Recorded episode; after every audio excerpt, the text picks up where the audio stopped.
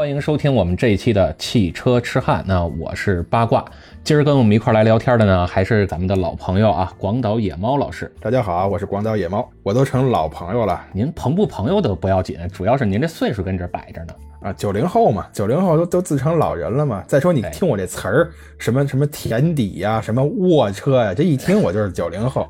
对对对，您还记得上回咱聊这卧车这事儿呢？啊，那是咱忘不了那个标志了已经。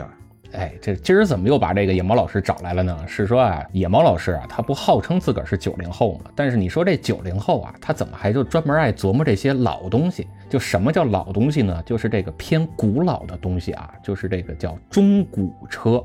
哎，你还别说啊，这野猫老师啊，虽然对车不了解，但是野猫老师对中古车是非常的了解啊，在日本这十来年了吧。这差不多得有十来年了吧，然后也没少买这个中古车啊，倒腾来倒腾去的感觉。在日本啊，他做旅游其实是个幌子啊，这他正经在日本是玩一个二手车贩子这块的。你这个说话就就不靠谱，你知道？咱俩第一回录节目的时候啊，我是到日本九年，上回呢就十年，这回好又十多年了。我这这这不有时差吗？是吧？咱也录了这么多期节目了，时间一直在往前走吗？嗯，是是是是，嗯。这个中古车确实是买过，而且还买个买到了特别便宜的中古车。这个事儿，我可能我这一辈子都忘不了。可能我这一生啊，再往后我都买不着那么便宜的车了。两万块钱买一辆丰田的埃尔法是吧？对呀，你说这上哪儿说理去？要不然就说怎么得把您找来呢，对吧？咱好好聊聊这个中古车，怎么着两万块钱就能淘着一辆二手的埃尔法？当然也不一定是二手了啊，没准是八十手的也有可能了。要不然怎么这么便宜呢？哎，对，这还真有可能。这个事儿咱后边今天应该能聊得到。那那既然咱说这个中古车呀，咱就先给它下个定义吧。啊，到底什么叫中古车？是不是就是二手车？还是有什么区别呀？这个中古车这个概念，其实在日本来说啊，范围还挺大的。就是它这个车包括的不光是汽车呀，你像摩托车呀、自行车呀，都可以叫中古车。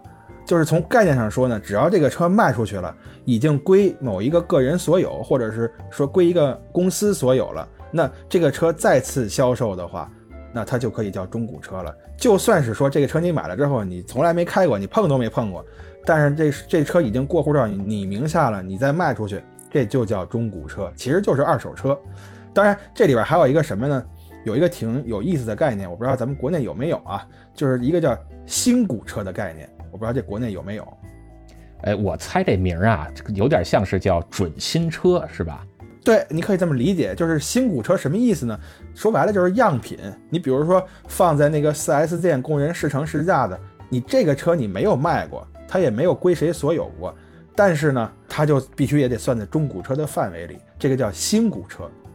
啊，那这跟国内还真不一样。国内就是这种车呀，它不叫做准新车。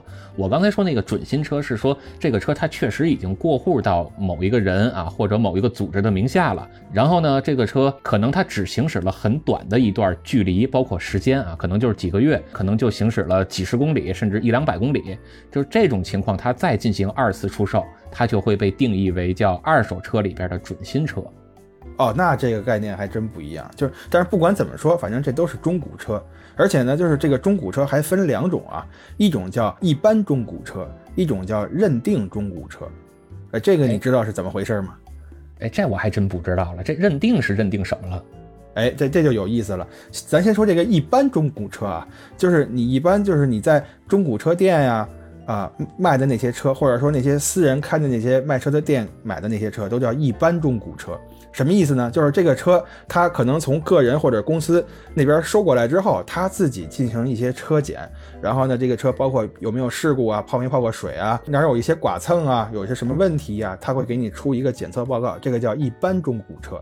那认定公中古车呢，就是由一些特别专业的第三方机构检查认定之后的中古车，这种中古车一般来说都是比较优质的中古车。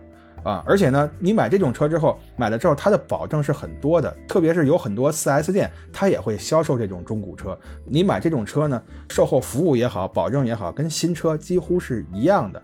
而且就是有很多品牌啊，它自己就会推出这种认定中古车的服务。你比如说雷克萨斯，他就会写一个 CPO 认定中古车。你一看这个就是啊，你知道了，这是雷克萨斯人家官方做过车检的啊，是一种是这个优质中古车，你可以放心去买。那斯巴鲁也有，就叫斯巴鲁认定中古车。哦，你要这么一说，那我就明白了哈。这国内还真是有，就是各个品牌的 4S 店呀，他们有会有这个叫官方认证二手车。这个车呢是 4S 店啊，从车主手里边把车收回来之后，他们再做一些翻新啊，然后养护啊、整备啊之后再进行出售。这种车可能就是你说的这种叫指定二手车，或者叫指定中古车吧？认定认定中古啊，认定中古车吧？对对对对，应该就是这个意思。对，但是这种认定中古车一般来说价格肯定会比一般中古车要贵一些了。而且你刚才也说了，这种认定中古车可能也是质量会更有保证一些，包括这个车的品质可能也会更好一些，发动机啊、变速箱啊、底盘啊，是不是也会买回来让人更放心一些？呃，对对对对，就是这样，就是这个意思。日本有这么一个法律啊。叫古物营业法，这个古物指的就是就古代的古啊，不是那个稻谷的谷，不是卖卖粮食的。这个古物营业法就规定，就是你必须得有符合一定的资质啊，你才可以去卖这些二手的东西。这二手车、中古车它也算二手啊，对吧？其他的你像什么包啊、衣服啊什么，你都得符合这个法律。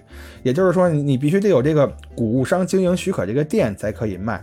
然后这个古物商经营许可这个店是谁都可以拿得到。但是你要说你想拿一个认定中古车的这么一个啊机构的这么一个认证啊，这个就特别的难。所以你说这个，你知道我想起什么来吗？就是国内有些品牌呀，它还是挺能作的，你知道吧？这这怎么讲啊？这个有一个品牌呀，咱咱就别说它叫什么了吧，好像是叫特速来啊，就这样的一个品牌。这最近在国内又出了这么一个事儿，有一个车主呢想买一个这个品牌的二手车。那在别的地儿买他不放心啊，怕万一有事故啊、有水泡啊、有火烧啊，或者有什么撞击之类的，对将来自己开这车的安全不放心。所以呢，他就找了这个官方认证的二手车。他心想，那那我在这地儿买，他就能比较放心、比较踏实了吧？买回来之后呢，这车在路上开着呀，哎，突然这车就是失灵了，还是怎么了？反正就不好使了。啊，那他呢就想说，这车是不是有问题啊？我找个地儿去鉴定一下吧。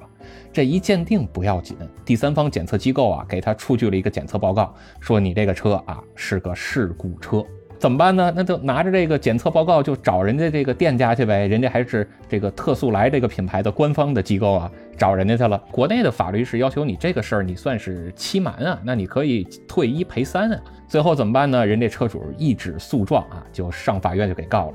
告完之后，那法律肯定是这个维持正义的嘛，对吧？伸张正义的嘛。就给他主持公道了，确实让人家给他进行了退一赔三的操作。按说这事儿不是挺好的事儿吗？车主也没太吃亏，不靠谱的这个品牌呢也得到了应有的惩罚。结果呀，人家玩了一个现在流行的操作，叫什么呢？叫回手这么一掏，嘿，你法院不是判我输吗？让我赔你好多钱吗？我没事儿，我紧接着我再把车主给告了。你让我赔你，就咱举个例子啊，你让我赔你一百五十万是吧？我把你再告了，让你车主再赔我五百万，为什么呢？因为你在网上啊肆意的散布了我这个品牌的车的对我品牌车的不利的谣言，说我品牌这个不好那个不好，如何如何，所以你这个叫损害我的名誉，我再让你赔我几百万。那后来怎么判的了？后来这不知道呢，这现现在等着下一步呢。反反正这个这个车主这个维权至少现在是成功了。哦，得结果人家一这人家回手一掏，这一走位，这玩意儿就不一定怎么着了。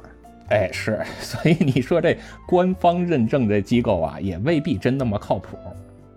啊，确实是这样。就是你看，即使是在日本哈，就很多人给对于日本有一个什么印象，就好像日本它就没有假货似的。其实也不是这样，就包括二手车市场也是啊。当然来说，就是你对于不懂车的人来说，你在日本买车相对来说还是放心的，特别是去一些啊这个卖认定中古车的地方，或者说一些大的一些经销商啊，或者说网站上去看，还比较靠谱。但是你不排除有这种呃拿那个事故车当好车卖给你的。啊，这明明泡过水，告诉你没泡过的，就这种也有。那咱就先说说这个日本这中古车吧。就是咱之前那期节目呀，咱也聊过啊，是现在很多人都考虑不买新车了，就直接就去买一个叫中古车了。那这中古车的占有率跟新车现在的市场占有率大概能有一个什么样的比例啊？上一期咱聊的时候，我记得咱们说过一个数据哈，中古车和新车的这个市场占有率，看基本上是维持在一个四比三的比例。而且呢，是中古车多，咱二零二零年举例子吧，就是啊，但二零二零年是例外啊。咱上次也说了，二零二零年新车是四百五十万台，中古车只有三百八十万台，这个是个特例。在这之前，就是从这个图表上来看，一直是中古车是占多数，新车是啊占少数，这是一个比较官方的数据啊，大概就是这样。而且呢，就是你看现在日本人他也买车嘛，对吧？咱上次也聊到，就是年轻人他也买车嘛，呃，经过调查呀。呃，差不多百分之五十以上的年轻人，他在选择第一辆车车的时候，呃，可能都会去考虑这个呃中古车，主要还是从一个经济的呃这个因素去考虑。就是中古车，甭管怎么说，它确实是经济实惠，是吧？呃，那是对，而且呢，就是呃，你其实踩雷的概率并不是特别的高，你可能比如说十个人买中古车啊，那有半个人他可能踩雷了啊，所以相对来说也是比较靠谱、比较保险吧。嘿，可是你要让这半个人赶上，那对他来说，那比例就是百分之百呀。嗨，那哪个店要赶上这半个人，反正也 也够吓一跳的。我看，哎，那大不了就上上法院嘛，对吧？你告了我，我再回手一掏。这我还真没听说过。刚才你说啊，这个日本这个年轻人啊，现在也开始更多的考虑中古车了，是吧？这个年轻人现在大概是一个什么年龄层啊？比如说是二十岁左右。二十五还是三十，还是一个什么年龄段啊？就是所谓的这个嗯年轻人嘛，就是刚拿了驾照，或者说刚走向社会的这种年轻人，就是啊二十出头到三十岁之前，啊也是有官方的这么一个数据啊，就是他们选择啊新车和中古车的比例呢，大约是六比四，也就是百分之六十的人可能更愿意选择这个呃中古车。在我印象中啊。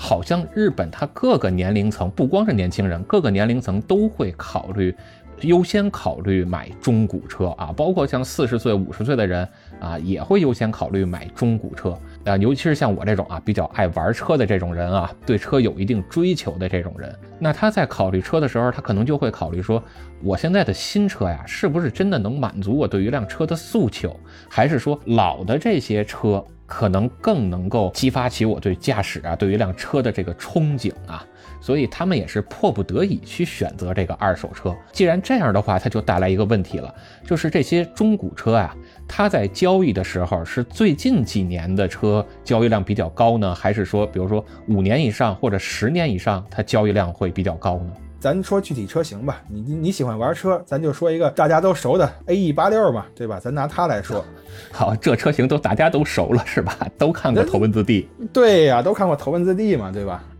这个 A E 八六它就一直在中古车的市场上表现特别强势，而且价格就一直是居高不下。就是一般来说啊，你在中古市场看到的这个 A E 八六都是在三百万到七百万日元上下，不是？您给换成人民币。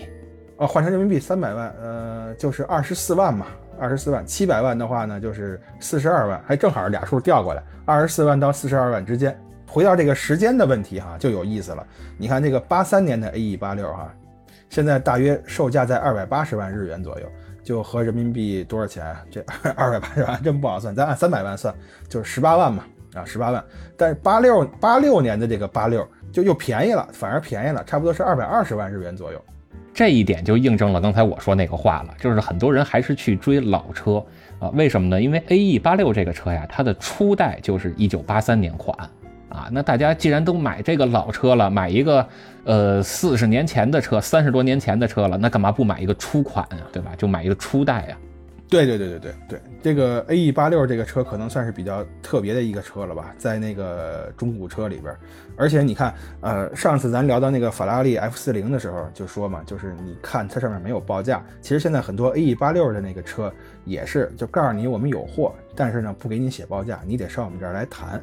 我其实是觉得呀，就 A E 八六这个车呀，就最近这十年左右吧，可能是从这个头文字 D 呀，这个电影啊。再加上一些游戏呀等等的周边吧，就是全球的这种宣传，导致这个车现在真的是叫水涨船高啊，价格越来越高。所以我不知道是不是说十年以前 A E 八六也卖这么贵，价格这么坚挺这我还真不太知道。但是，呃，有这么一个事儿啊，就是咱们都知道日本的那个泡沫经济嘛，对吧？啊，就是曾经日本人是很有钱、很有钱、很有钱的，就九十年代以前。哎，九十年代对，而且你看那个时候，呃，有很多纪录纪录片嘛，就是那个留学生到日本去留学呀，就基本上不用找家里要钱，你勤奋一点打工，学费、生活费全能挣出来，随随便便一个月挣四十多万日元，啊，按当时那个汇率就是合人民币三万来块钱吧，就完全没问题。但那个时候的那个物价呀，其实跟现在来比，变化似乎不大。物价是不大，对吧？但是收入呢？呃，收入可是少了呀。收入可是少了，啊，所以人民的这个消费的负担其实反而是更高了。要不你看日本这个中古文化，它怎么突然就兴起了呢？那过去我有的是钱，我买几个包，搁家放着怎么了？这现在不行了，我就把包卖了呗。那大家都卖，那这中古店就有了呗。你还别说啊，还真是，就是咱看那个头文字 D 那个动画片里边，那个阿树他不就是跟。主角啊，藤原拓海俩人在加油站打工嘛。然后阿树他打工，他就说，我就争取用这段时间打工，然后我买出一辆 A E 八六来。结果你说巧不巧，人家挣完钱了啊，上这个二手车交易市场买这么一辆 A E 八六，结果让人给骗了，买回来那个叫 A E 八五，跟 A E 八六完全就是俩东西，只是外形看着一样罢了。对，你看人家靠打工就能买个 A E 八六，你看放在现在这个事儿，其实就还挺难想象的。你看现在这个东京正常时给一小时最低时给是一千零呃一千零九十还是一千零多少？反正就你按一千算吧，一小时。呃，你一天留学生不算，咱就说正常日本人，你打工你就按八个小时算，一天能挣八千，啊，一个月是你打三十天的话，啊，就是二十四万日元嘛一个月。然后你刨去吃喝房租，你能剩个十万？你想你得打多长时间工，你才买得买得起一辆 A E 八六啊？哎，对啊，A E 八六现在差不多是，刚才你也说了，差不多是三百万日元嘛，就能买着便宜的了。对，三百万日元左右吧。所以说现在还有年轻人去打工啊，然后去买这个二手车吗？其实也是有的，大大不了就是时间长一点嘛。啊，您就跟我们说说您身边这些小朋友，对吧？您不是也号称是九零后吗？那您身边的人现在也就是二十多岁。他们呀，有有自己打工买车的，但是说实话，就现在身边这些小朋友自己靠打工买车的就已经很少很少了，多数都是说自己工作了之后啊，有有一份正经工作，然后去买车，或者说家里给钱买车，但是这个钱一般来说都是借的啊，你将来你得还。所以说回来还是得有一份正经工作，然后能办下信用卡，这样才有可能去贷款去买车，是吧？啊，其实。咱这么说可能容易误导啊，就是你办不办信用卡跟你买不买车没多大关系，呃，就是跟你呃能不能申请下来贷款没多大关系。你可能一张信用卡都没有，但是呢你也申请下贷款了，这种案例也是有的，就是看还是看你的信用程度，看你这个工作怎么样嘛。这说到这儿了，就跟我们说说吧，这个买中古车它到底有什么要求，或者有什么样的操作流程啊？这个中古车啊，它其实你买车没什么要求，任何人都能去买。但是这个操作流程可能相对来说呢，就特别是对外国人来说啊，可能会稍微的复杂一点，就是因为它毕竟是中古车嘛。你想你在国内买个中古车，这跟买新车它也不一样吧？你也得多走走，多看看呀。你更何况是在国外买二手车。你像刚才我给你看那些网站啊，这网站其实你在日本买二手车还真是特别的重要。比如说刚才我给你发的那个 Goodnight，那个就是呃参考人数最多的一个买二手车的网站。就是日本人也是，虽然你别看日本人网购哈，他不如咱中国发达，但是呢，他们挑二手车呢，一般都是通过网站去挑，先在网上看，比如说我想买呃斯巴鲁吧，这斯巴鲁你熟，我想买斯巴鲁，然后我看这个网站上有啊，我就开始盯着这个网站所有斯巴鲁的车，我每天刷，每天刷，每天刷，直到刷到有一辆车呢，我中意了，觉得它的价格呀、它的配置啊、它各方面我都满意。这个时候你就可以跟人家联系了，就很多人都是习惯什么呀？你就是日本生活久了，他们就习惯用发邮件联系。就日本干什么都是发邮件，比如说我要约着跟八卦见个面吃个饭，我得先发个邮件，哎，你下周三有空吗？两天之后他给我回有空，这一看我操，已经周四了。您说这个好像是咱之前一个相声是吧？不，这是真事儿，这是真事儿，他们就真的特习惯发邮件联系，在网站看好了之后马上打电话。为什么等你邮件发过去了，有的公司会给你回的很慢，等人家邮件回来，这车都已经卖出去了，要不就是已经在商谈中了，你就没有机会了。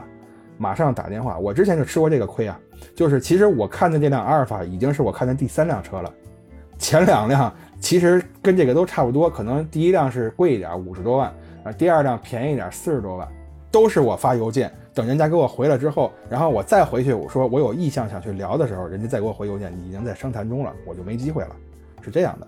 国内现在有一帮人是怎么玩呢？就是先把车源给你挂上去，至于能不能找着这车，咱两说着。你看国内这个二手车呀，这一说二手车，国内这个二手车这市场这水可深了去了啊！你就像某个城市吧，咱就别具体说是谁了，其实大家也都明白那个城市啊啊！一说这个城市去那儿买二手车，大家都知道是个坑。比如说啊，有这么一辆车啊，咱也甭说什么车了，反正就有这么一辆车，市场上的均价呢，比如说是三十万，人家啊给你挂一个二十二万，能便宜好多好多，便宜个百分之三十四十都有可能。然后跟你说这车况哪哪哪儿啊，怎么都特别好，车况还都特别好，然后哪哪哪都特别新啊，里外三新。那你就过去看看呗。你跟人说说你这车现在是不是在你手里啊？人家说是啊。你说那我能过去看看吗？说行啊，嗯，来吧，我这车我给你留着，你就过来看就行了。等你大老远的买了火车票，买了飞机票过去之后，人跟你说，哎呀，不好意思，这车呀，在你来之前半个小时刚卖出去，我这还有别的车，要不然你再看看别的车吧，跟那车都差不多。这就给你直接就转型了，弄了一个你完全不熟悉的车型或者这个车况，那你就自己琢磨吧，你是买呀还是不买？你要是不买，那你这往返的机票啊、时间啊全搭理了。啊，你要是买，那这车到底什么样，你心里可就没谱了。嗨，这种事儿其实在日本也有，咱接着往下说，我就说到了。咱们不是在那个网站上看好了吗？然后呢，看好了之后呢，你就可以联系这个二手车店了。这个日本的二手车店大概就分为两种，一种呢就是正规的那种经销店啊，日语就就是那种就是呃低拉系中古车销售店，就是这就是有点你可以理解成什么呢？像 4S 店那种啊。啊，就是这种店呢，一般来说可就是比较靠谱，它这个车检呢也是比较仔细的，呃，它的售后服务啊、保修的内容啊、保修的时间呀比较长，也比较全面，而且重要一点什么，服务态度是真好。我那个车就是在这种店买的，到那之后，人销售人员吧唧往你跟前先一跪，问您先喝什么呀？啊，喝茶、喝咖啡啊？喝个茶吧，喝个茶。喝完茶之后，他把那个拿一个那个类似报价单呀。各种资料啊，拿过来一报价单，然后就问你了，先生您男宾两位是吧？那，然后这儿换手牌啊，这把那鞋放这儿来。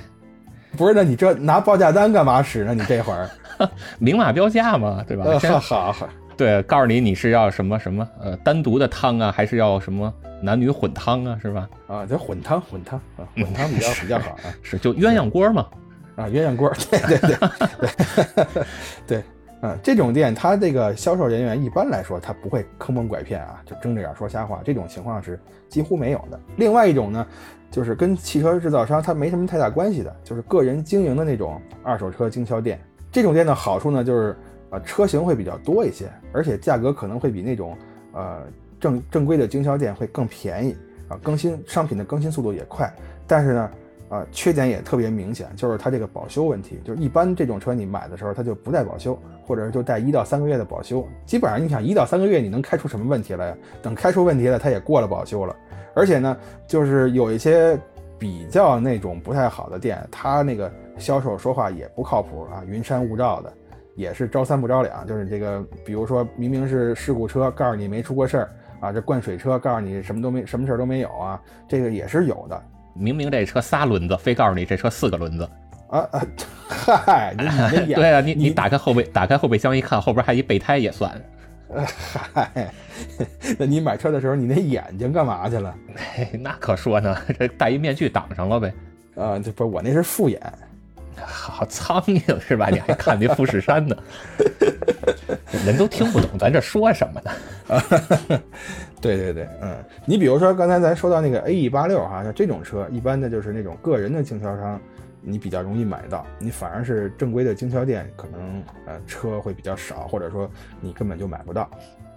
哎，还真是，我在网上呀也看有一些这个日本的，就是你说的这种个人的经销商啊，他们基本上就是一个小空场，里边能停这么十辆车左右吧。它其实这种店呀，它是有一个叫专长的，就是有些店是专门卖 K car 的，有些店是专门卖性能车的啊，有些店它可能就是这个店卖的所有的车型全是头文字 D 里边出现的车型啊，比如像 A E 八六，比如像马自达的 F C、F D。对吧？然后斯巴鲁的 Impreza E 豹啊，STI 就是这种车，包括三菱的 Lanable 啊，就是 EVO，就是它专门卖这些车。它有些这个个人的店呀，它是跨品牌的，因为刚才咱也说了，这种 4S 店的它的官方叫认定二手车、认定中古车呀，是只卖这一个品牌的，对吧？你像丰田 4S 店，它不可能它卖的二手车是卖本田的，但是这种个人的二手车呢，它就可以跨品牌，我这店里什么品牌的车我都卖。然后我还有一个叫特长性啊，就是专长，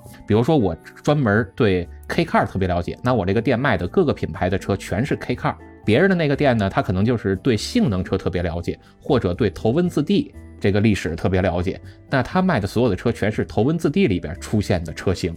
那还有些店，他可能就是对改装比较了解，他卖的所有车都是经过改装的，改装的配件啊、品牌啊、性能啊、调教啊，他特别了解。所以在跟这些专门对应的顾客去沟通的时候，他们也更容易能搭得上话，能说得通，说得明白。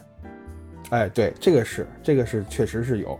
那我接着往下吧，接着往下，咱就这样吧。这个，那干说也没劲，我就我就想回忆回忆我当年买车的时候那个情景，咱就用我那个当个事例来说。从网站上看好了，然后呢，你也打电话联系好了，就说我看上这车了，我现在想到您店里，或者约个什么时间到您店里去聊，他这车就给你留下了。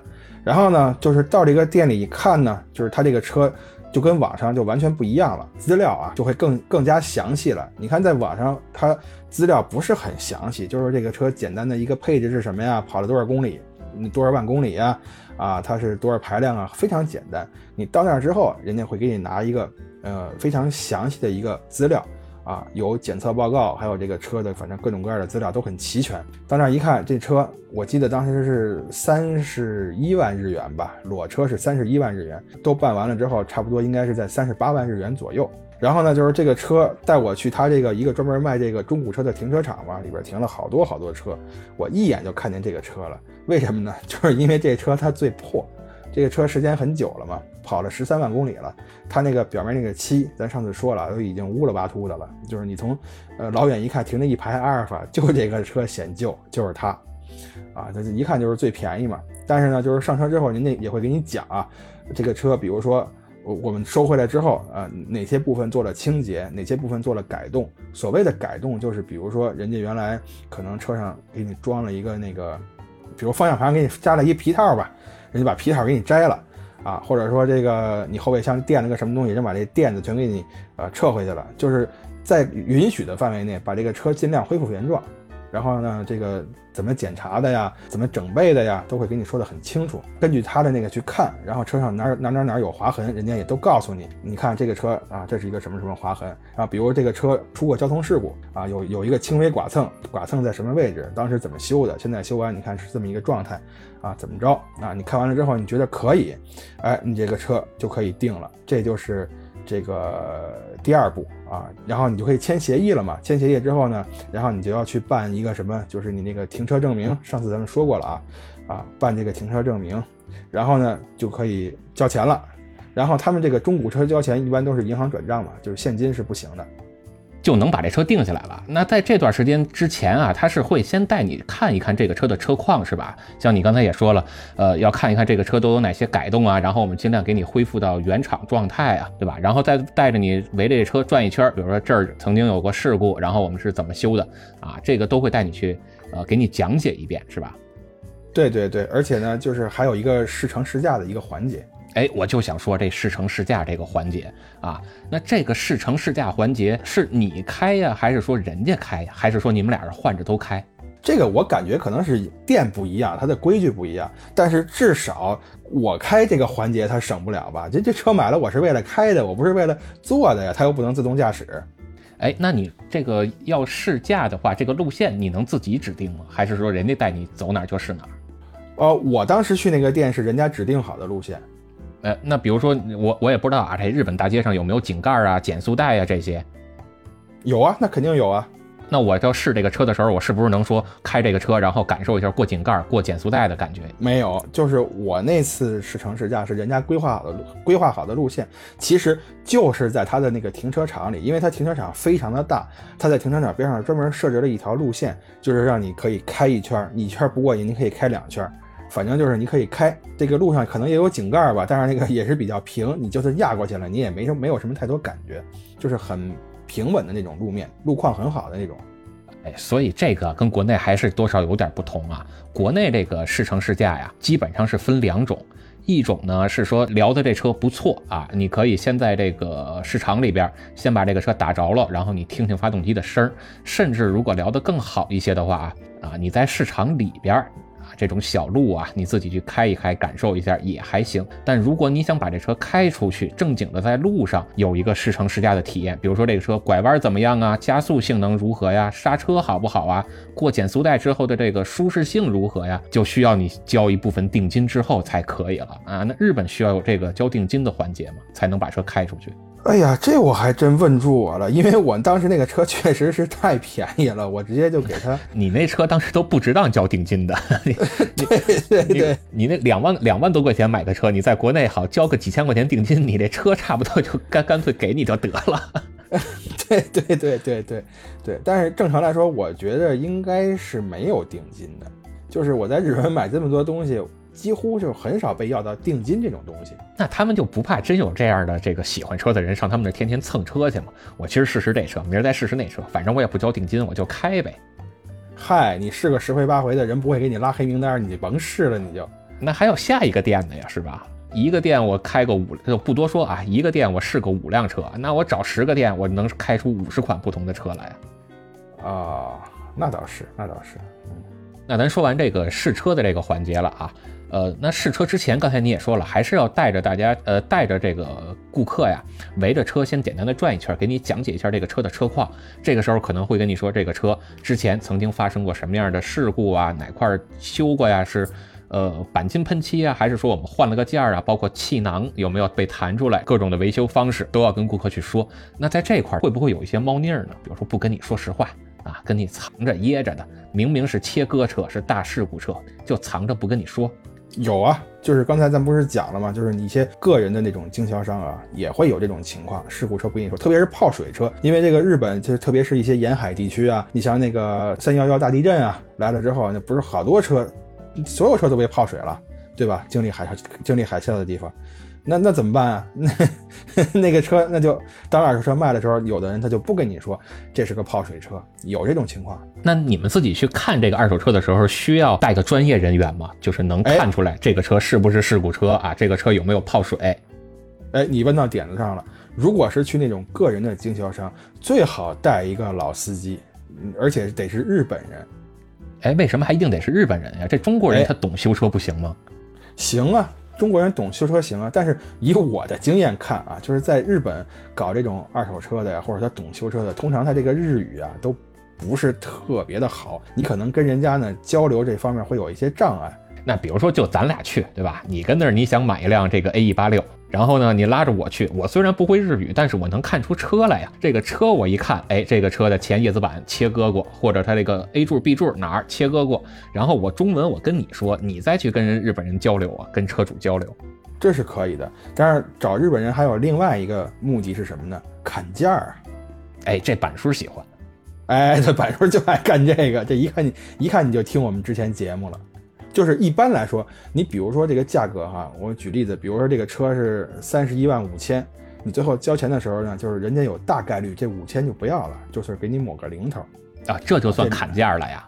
啊，不是不是，这就是你不砍价的情况下，人家可能会主动的去给你抹个零头。这是在你不砍价的情况下。其实很多人不知道啊，就是他们觉得在日本买东西，人家说多少就是多少，其实不是这样的。很多呃东西都是可以砍价的，特别是二手。所以你找个日本人去呢，交涉方面可能会更顺畅一些，帮你砍个价啊什么的。就不光是看这个车，除了能看车况之外，还能再跟你套套词儿、砍砍价，就是这个意思。所以我是建议你找个日本的老司机。如果实在没这样朋友，你找个中国人呢？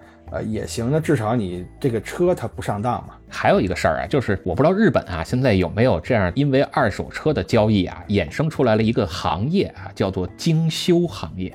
就是咱国内现在啊，修车呀，专门玩出一趟花活来，叫精修。精修是什么意思啊？就是精细的维修。呃，不是，那不就是修理厂吗？你修的好点不完了吗？哎，不是，这跟修的好与不好是两回事儿。你这个车呀，一旦撞过或者哪儿坏了之后，你修，你就算你找再好的地儿修，它只能给你修成什么呢？啊，修成这个车的车况比较良好。这帮精修的人是怎么干呢？就是把这个车给你修的，让你看不出来这个车修过。比如说，你这个车一旦发生了追尾，啊，那你前边的这个保险杠啊，包括水箱框架呀，这些地儿肯定都要拆下来换新的嘛。那你就免不了要拧螺丝，把原来的这些车上的螺丝拧下来，然后再把新的这个件儿装上去，再重新拧新螺丝。你这一拧螺丝啊，你的螺丝就会有拧动的痕迹了。所以这帮精修的人怎么干呢？他们在给你拧螺丝的时候啊，有各种各样的办法，让你看不出来这颗螺丝动过。比如说拧螺丝的时候，拿这个改锥垫上一块毛巾给你拧，拧完之后啊，你完全看不出来这颗螺丝是动过的。啊，这种精修啊啊，就是为了蒙人是吗？哎，对，他就让你看不出来这个车是修复过啊，有这个车辆的修复痕迹，让你根本就看不出来。还有一种呢，就是连精修带做旧。比如说这个车上一共有四颗螺丝，就是打开发动机盖啊，我们随便一说啊，有四颗螺丝。那我动了前边两颗螺丝之后，另外两颗螺丝，它因为这个车时间长了嘛，比如说这个车已经是一个十年的车了，那另外两颗螺丝上面的痕迹多多少少会有一些发旧啊，这个老化的痕迹，比如说有一些小生锈啊之类的，我就瞎说啊，就是大概是这意思。那它前边两个给你用了新螺丝之后，不就明显能看出来了吗？虽然没有拧动的痕迹，但是它新老的对比还是存在的，对吧？这个时候怎么办呢？人家又有两种办法，一种是把这个新螺丝给你去做旧，啊，就跟古玩行这是一个道理。还有一种呢，啊，用老的这种拆车件去给你装在这个车上，你一看这年头也对，然后还没有维修的痕迹，你就更不会怀疑这个车它被做过手脚了。但是他们的这个目的是什么？就是就是为了骗人吗？还是就为了把这个车修到一个比较好的一个更接近原厂的状态呢？目的肯定是为了把这个车修到一个更加接近原厂的状态嘛。至于卖车的时候跟不跟你说这车发生过事故呢？那咱就两说着，反正大家都能明白是什么意思了。哦，那这种精修在日本也是有的，它不骗人，它的目的就真的就是为了把它修复成一个呃原厂的状态，或者说把它修复成修复到一个非常完美的状态。我给你举个例子啊，有这么一家店叫那个 Garage 伊瓦萨，你能网上应该能找到。它主要是做什么呢？就是本田的那个 S 系跑车，还有这个英国一些轻量化跑车的那个翻新维修的这么一个店啊，就是它的水平是非常非常高超的，就真的是做完了之后这个车。呃，就跟崭新的车是一毛一样，它大概翻修一辆车三到四个月吧。你说这个我就想起来了，在国内现在被追捧的很厉害的这个人叫中景启，就是专门在日本玩保时捷这一块的，给保时捷做宽体，手工做呀，那个叫呃手工切割呀，然后再把新的宽体给一点点做上去，这个就号称叫日本汽车领域的匠人精神的代表了吧，中景启。但是咱俩说这两回事儿啊，你说的那个是正经想把这个车修复到一个好的状态啊。哦，我说这个呢是尽量别让人看出来这个车被修过。啊，它其实虽然说服务内容一样，但是它这个目的啊不一样。哎，目的是有可能是不一样的。所以为什么说现在在国内买这二手车呀，真的是叫水深火热，你必须是火眼金睛啊。有时候你带一个朋友不行，你可能还得多带几个朋友。啊，一块儿帮你好好看看这个车，为什么呢？因为有的人他对这个维修钣金这一块比较了解，有的人呢他对这个车的车况比较了解。比如你要说你想买一个二手的宝马，那这宝马车有什么通病啊？啊，你想买一个二手的这个大众，大众的车有什么通病啊？你还得找一个对这款车比较了解的人跟你一块儿去试一试，看一看这个车是不是真有这样的问题。包括国内啊，呃，很多的二手车。它都会给你整备，你像一般咱说整备叫五油四滤三水儿，它在整备的时候会把这个车辆啊从里到外给你洗的特别干净，叫里外三新啊，你根本看不出这是一辆用过的车，就跟店里边展示的新车是一样一样的，特别的干净，锃光瓦亮。但是这可不一定是好事儿，哎，这怎么讲啊？这个洗干净了还不是好事儿？比如你打开一款车的发动机盖，你看看它发动机舱，如果里边特别干净。那有可能是车主为了掩饰这辆车，比如说烧机油啊，比如说什么各种各样的问题呀，他给你把这些漏油的痕迹都给你洗掉了，让你看不到。哦，明白了，明白了。嗯，哎，所以说就是在国内现在买二手车呀，真的是挺水深火热的啊，真得是火眼金睛把这个照得放亮的。得嘞，那咱刚才说到什么？交了钱了，看好了车了，对吧？那咱接着往后说呗。接着就该提车了嘛。啊，他这个提车呢，你需要跟店里事先定好一个日期。你比如说，我跟他说哈，这个今天是十月二十六号，那我打算是十一月六号提车啊。我想十一月六号开上这个车，好，约好了时间，然后你就去吧。呃，为什么要定时间呢？就是你不能说你看好这个车当时就弄走，因为他们要对这个车呢进行最后一次检查和清理，帮你换机油啊，比如说电瓶液什么的。好，我跟您说吧，您这期啊，您这期又暴露了，您哪是九零后，还换电瓶液、换电瓶水呢？现在都是免维护电瓶了，都不让你换电瓶液了。啊，就是说那意思嘛，就是帮你再再那个什么嘛，再给那个车最后整备一遍，就是让你把这个状态最好的车开走。所以我当时去看我那个车的时候啊，你感觉比当时我看车的时候精神了不少，人家还给你打了层蜡，你知道吗？然后说到这个保修，一般来说就是像这种二手车保修期都是半年左右吧。然后我那个呢就是一年还是比较好，它是保修期一年嘛。然后在这个快过保修之前，他会通知你的，就是你这快过保修了。然后呢，他会安排你再做一次就是车辆检查，如果有什么问题的话，人家就是希望在保修期内给你解决。就从这一点上看，他这个服务还是相当的不错。这是保修这块儿。你说这保修啊，我我就有点疑问了。他这个保修是店家给你保的，是吧？对对，店给你保的，也就是说这个质保是店面负责的。对，店面负责的质保，那跟厂家负责的这可能就是两回事儿了。比如说店家质保，那你这个件儿坏了，他可能给你换一个副厂件上去；但是厂家质保，他可不会给你换副厂件，但都是原车件。哦，有这么个区别啊！但是我这个应该不会有这个问题，因为我就是在丰田的店买的嘛。那也不一定，就有可能你那个店的，当然当然这是拿国内来说啊，哪怕你是 4S 店的质保，你也要看他那个质保协议啊，上边是规定了他用的配件是原厂件还是副厂件，哦，这个协议里会有体现，协议里是要有体现的，不然的话这个价格差很多很多的。这个说实话，当时我也没注意。第一个呢，就是我那时候刚到日本不久，这日语也不咋地。看那个那么长那个协议啊，我就脑袋就大，我也没有仔细去研究它。再一个呢，就是说他这个店也比较大，就当时还是比较放心，也就没有想这么多，就是他给你换原厂的，换还是换副厂的。而且当时我还有一个什么想法，这么便宜一个车，他给我保一年，这一年我本儿早回来了，就算是有什么事儿，我把它扔了，我也赚了。哎，是您一个月就回来了吗？啊，对，结果一个月就回来了嘛。嗯，是都这么便宜了，还要啥自行车啊？可不嘛，说的说的可是呢。但是你说的这确实是啊，就是比如将来我再买一个比较贵一点的二手车，比如说上次咱说那个 S 六六零是吧？我就可以注意一下它这个呃协议里边是怎么写的，包括说它这个会不会送你几次保养啊？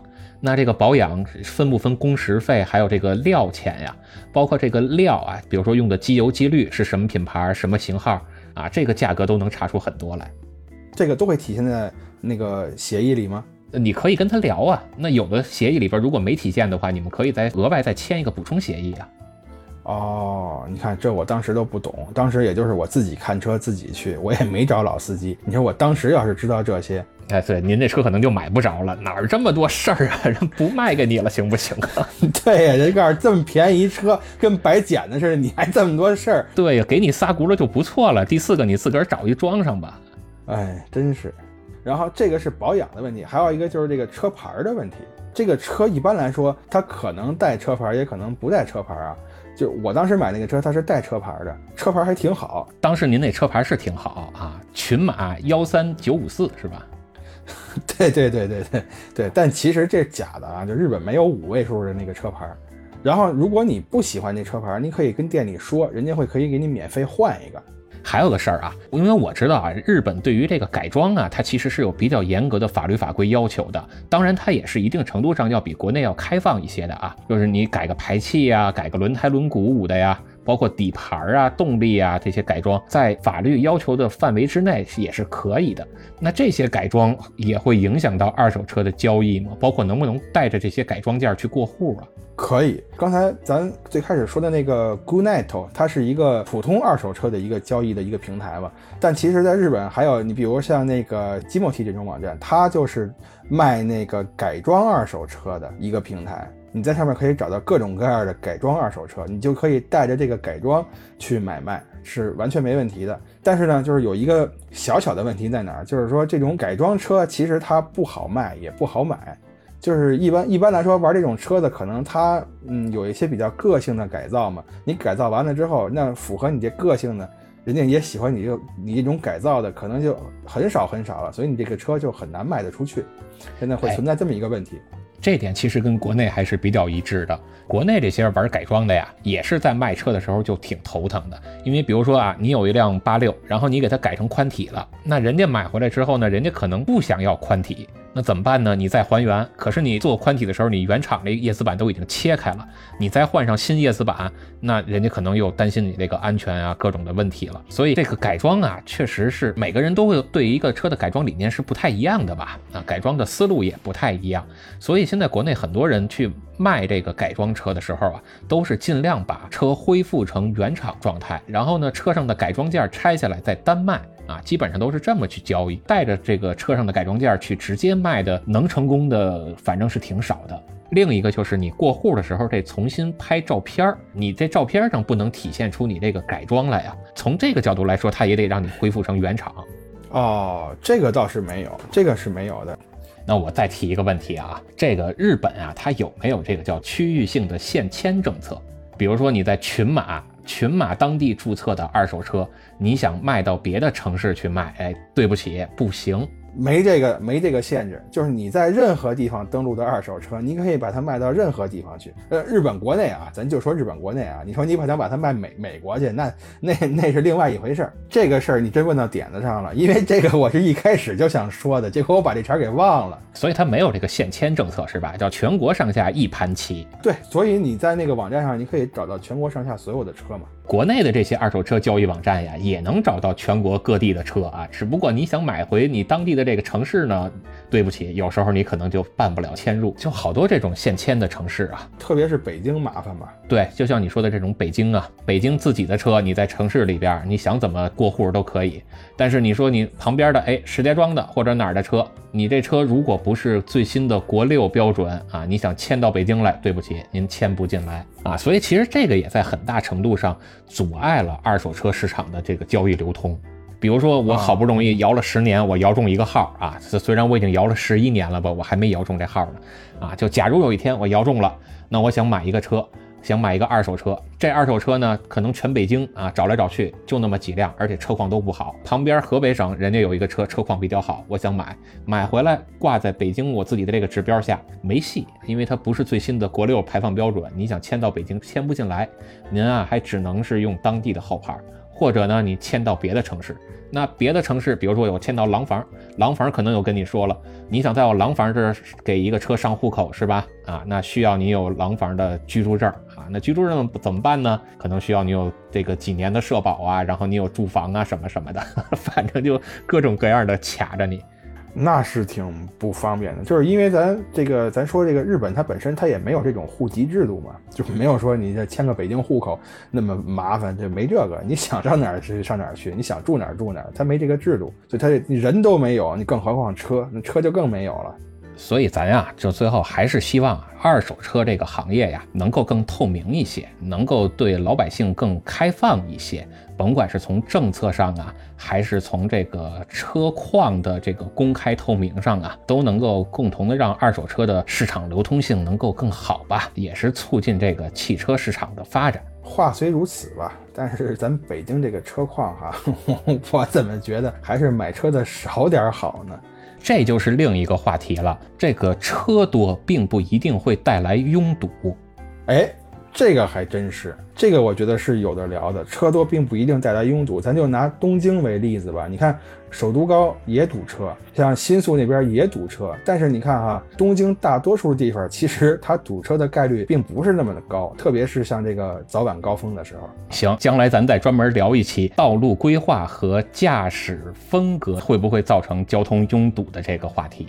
行啊，这个有的说。这个我在这儿还有个小故事呢。行，那咱下回再说。